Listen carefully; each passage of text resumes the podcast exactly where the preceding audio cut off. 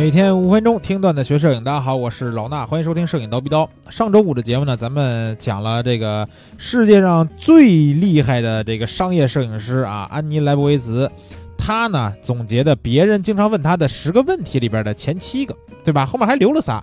这周五啊，咱们就来把这个给大家说一下啊。后面这仨呢，他可能呃有些回答的篇幅比较长，所以呢后面这个问题数少，但是呢内容一样是非常的精彩啊。呃，咱们今天要说的第一个问题是，别人经常问他说，在现场，你怎么判断是否拍到了好照片儿？啊，他说，年轻的时候我也不知道什么时候该停止啊，我不能确定自己拍到了一些什么，总是担心离开之后呢会错过一些东西。我记得跟记者大卫费尔顿合作报道沙滩男孩的时候，他到了一个时候就会离开啊，这让我很惊讶。他说什么呢？他说素材已经够了。当时呢，我无法理解。素材够了是什么意思呢？他怎么会有这样的想法？我觉得如果你留下来，总能得到更好的内容。后来呢，我慢慢有了经验，啊，开始意识到拍摄对象的能量只能维持一定的时间。从那个时间之后，再拍的再多也没有什么用了。啊，你想要的感觉，要么能出现，要么不能出现，不会有什么奇迹，或者说至少奇迹是罕见的。当然，也有很多情况是，当你说可以收工了。拍摄对象会放松下来，呈现出更好的状态。这个时候你可以继续拍。哎，说实话，这点我很认同，因为有时候啊，咱们在拍摄一些，就是我在拍摄一些这个，比如说服装这个样片的时候啊，就是给淘宝呀或者给画册去拍这种服装片的时候，你就会发现啊，这个模特因为他需要这个一天里边大大量的时间工作，很可能一天拍十几个小时。但是呢，他状态最好的时候不是不一定是刚开始的时候，虽然说刚开始比较好，后面会越拍越疲倦，越拍越累，到最后啊。最后，比如说还有个那么五件衣服，然后你就跟他说啊，可以收工了，啊，然后呢，他这个情绪立马就会有一个转变，特别的高兴。然后你说，哎呦，不行，这边还有几件，咱们再赶紧把这个拍完就可以完事儿了。他这时候的状态真的是不错的啊，所以说我觉得安妮莱波维斯说说的这点非常有道理。然后他继续说，他说有时候我就是拍不到想要的感觉，有时候我觉得大概只是能把所见的十分之一转化到影像上，比如我会因为自然光感到抓狂。有时候光线照在某人身上特别美，但这种美感就是无法转移到照片里，它看起来就是不一样。摄影呢有局限性，它只是现实的图示，基本上你不可能完全满意啊。这是他对于这个问题的解答。那还有一个问题，他说你会你会给拍摄的对象多少指示？这是问他的啊，就是你会怎么去调动这个模特，大概是这意思。然后呢，他说通常拍摄对象来到现场之前呢，就了解了大致应该怎么做。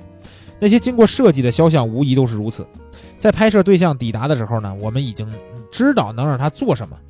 你为他们提供舞台，当然，他们来到现场的这个拍摄现场呢，还是会希望得到一些提示，至少他们想得到这个确认自己没有做错的这个提示。有时候呢，我也会忘记这一点。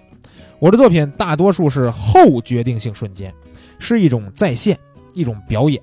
我也希望能更自然而然的拍摄，但是常常条件不允许。通常呢，拍摄的时间很有限，也有确定的目标。不管怎么说，在为某个创意做足准备的同时，你总还会希望有点什么意外收获，啊，这是他这个问题的一个答案。还有最后一个问题，最后这个问题问的是说，你怎么样让拍摄对象放松下来？啊，看这个问题是不是很多拍人像的人都想了解，对吧？说让他们去做你照片里拍的那些动作是怎么引导他们的呢？看看安妮莱布维茨怎么说。他说：“我从来不试图让对方放松，我觉得那是他们自己的问题啊，要么放松，要么不放松，其实都可以成为照片里边有趣的元素。我的拍摄不需要所谓的放松。这个问题的前提是我们要拍好看的照片，但好的肖像摄影师追求的是别的东西，他可能好看，也可能不好看。不过我知道，由于我的直率，人们确实会放松。我去现场就是为了拍照，就这样。”很多人不喜欢被拍摄，因为让他们紧张，他们得面对自我。有些人呢，就可以更自如的去应对相机。我比较喜欢能和这个投射自己个性的人合作，但大多数人做不到这一点，或者他们不愿意呈现真实的一面。有的人自我感觉不好，有的人自我感觉太好。我不是善于交谈的类型，要同时拍照和交谈呢，我办不到。毕竟我在拍摄时候要一直看着取景器。啊，理查德阿阿阿维顿啊。会用谈话引导去引导这个拍摄的对象去做出他们想要的动作来。他用禄来相机，可以低头取景，然后抬头跟人说话。相机呢不会挡在他面前。很多伟大的肖像摄影师不会把相机挡在面前，他们拍摄跟对象这个交谈的时候呢，相机就放在一边。关于阿维顿怎么样从拍摄对象身上获得想要的感觉，有一个很经典的故事，说的是他拍温莎公爵夫妇的情形。公爵夫妇呢都很喜欢动物，特别宠爱他们的一个哈巴狗。阿维顿呢架好设备，一边跟他们聊天，拍摄的前一刻他编了一个故事，说来的路上他的出租车压死了一条小狗。这个故事让公爵夫妇无法保持镇定，于是阿维顿拍到了那张两人表情痛苦的著名照片。或许再活五十年，我也可以做得到。我很，我始终很钦佩他可以这么做。我想，对于我的拍摄对象来说，唯一具有诱惑力的因素是我是一个好摄影师。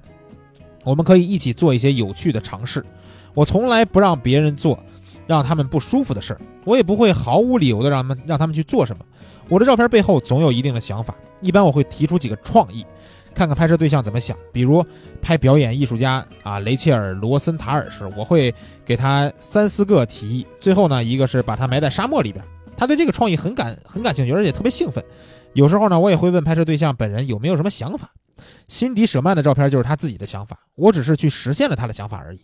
拍摄是一种合作，尤其是拍摄娱乐从业者，比如电影演员或者喜剧演员。我从来不会强迫人们去做什么，但毕竟我是摄影师，有具体的拍摄目标。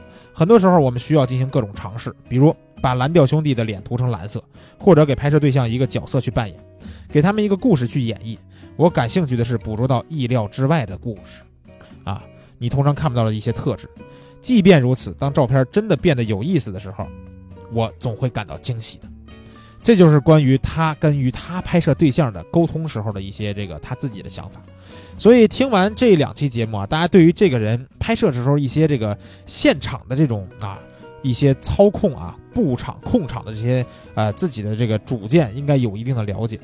那对于安妮莱博维茨呢，我觉得很多人都很羡慕这样一位世界顶级的商业摄影师。关于他的故事，关于他的一些拍摄的作品背后的故事，我们还有很多很多可以讲。后面的节目呢，我们陆续给大家带来。这期节目先聊到这儿，下期见。